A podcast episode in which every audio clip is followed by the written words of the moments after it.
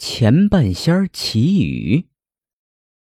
大明万历十三年，苏州一带连年大旱，饿殍遍地，民不聊生。朝廷为了安抚民心，在苏州府张榜招贤，搭台祈雨。这一日，钱塘尤氏钱志杰正好手持前半仙的招牌路过此地，挤上前观看。该有此事，忽然一阵风刮过，把那黄榜掀卷了一角，正好遮住了下文。钱志杰忙伸手去抓榜角，正要把榜角翻过来，不料人群一阵拥挤，这一挤不要紧，却把钱志杰挤得身子一歪，脚步一个踉跄，只听“撕拉”一声，把黄榜顺手给扯了下来。扯下黄榜，非同小可。钱志杰愣住了，围观的人们也愣住了。在一旁护榜的两个差役也是怔了一阵儿才回过神来，一齐上前扯住钱志杰。一个高个子的差役竖起拇指说：“哎，很好啊，钱先锋接下黄榜，功德无量。”“我不不不是的。”钱志杰被差役一扯一炸，这才回过神来，急得结结巴巴的解释着。另一个较矮的差役不容他分辨，指着他手中的招牌说：“知道你不是凡人，否则怎敢接下皇榜？好极了，这下你走官运了，爷们也好交差了。”“啊，不不不是的，你们你们误会了，这皇榜不是我接的。”钱志杰急得连连摇头摆手：“嗯，不是你接的，谁接的？黄榜明明在你手中嘛！”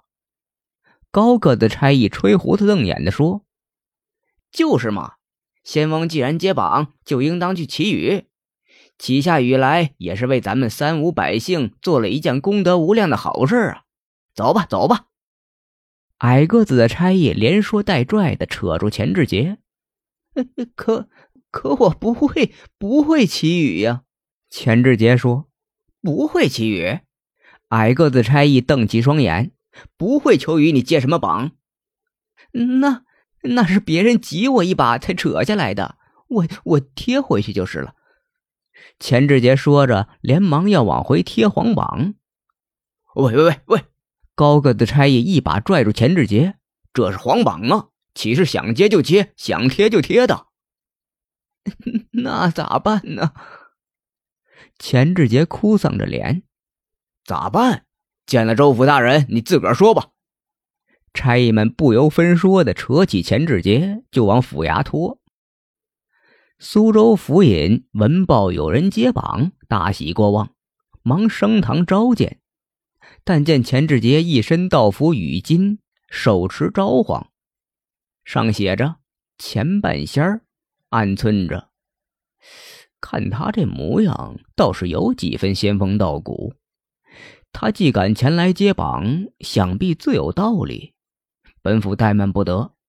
此次祈雨事关重大，起下雨来，龙心一跃，进官升职有望啊；起不下雨来，惹怒龙颜，只怕丢官降职不说，弄不好还会被朝廷当作替死鬼，以平民愤呢。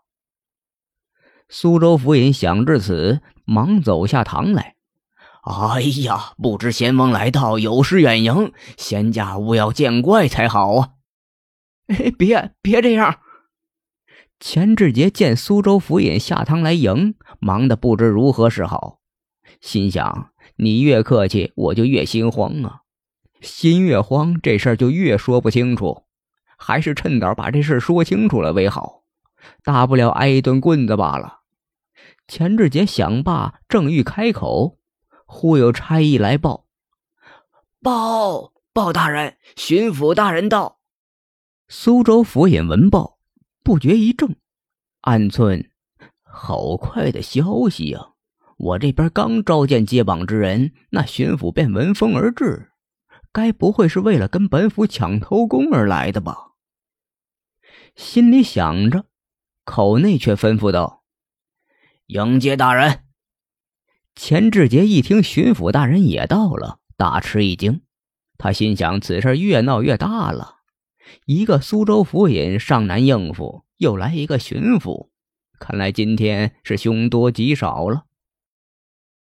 江苏巡抚自奉旨判绑苏州齐余以来，连日里诚惶诚恐的坐镇苏州城，生怕这场张榜祈雨的过程中有一丝闪失，那头上的乌纱帽就难以保全。本来几年大旱，作为一省的长官。不但未能为民分忧，且由于地方官为了政绩，历来报喜不报忧的为官之道，小旱不报，大旱小报，直到后来赤野千里，民愤难平，才不得不报。万历帝闻报，盛怒之下，亲派朝官方伯年为钦差大臣，持尚方宝剑到江苏。责令江苏地方官一边开仓赈灾，一边张榜招贤，遍寻仙道，做法祈雨。尚有渎职者，严惩不贷。那巡抚闻报，有人接榜投往苏州府，怕人捷足先登，也顾不得鸣锣开道、下帖通报，便骑着快马直奔苏州府而来。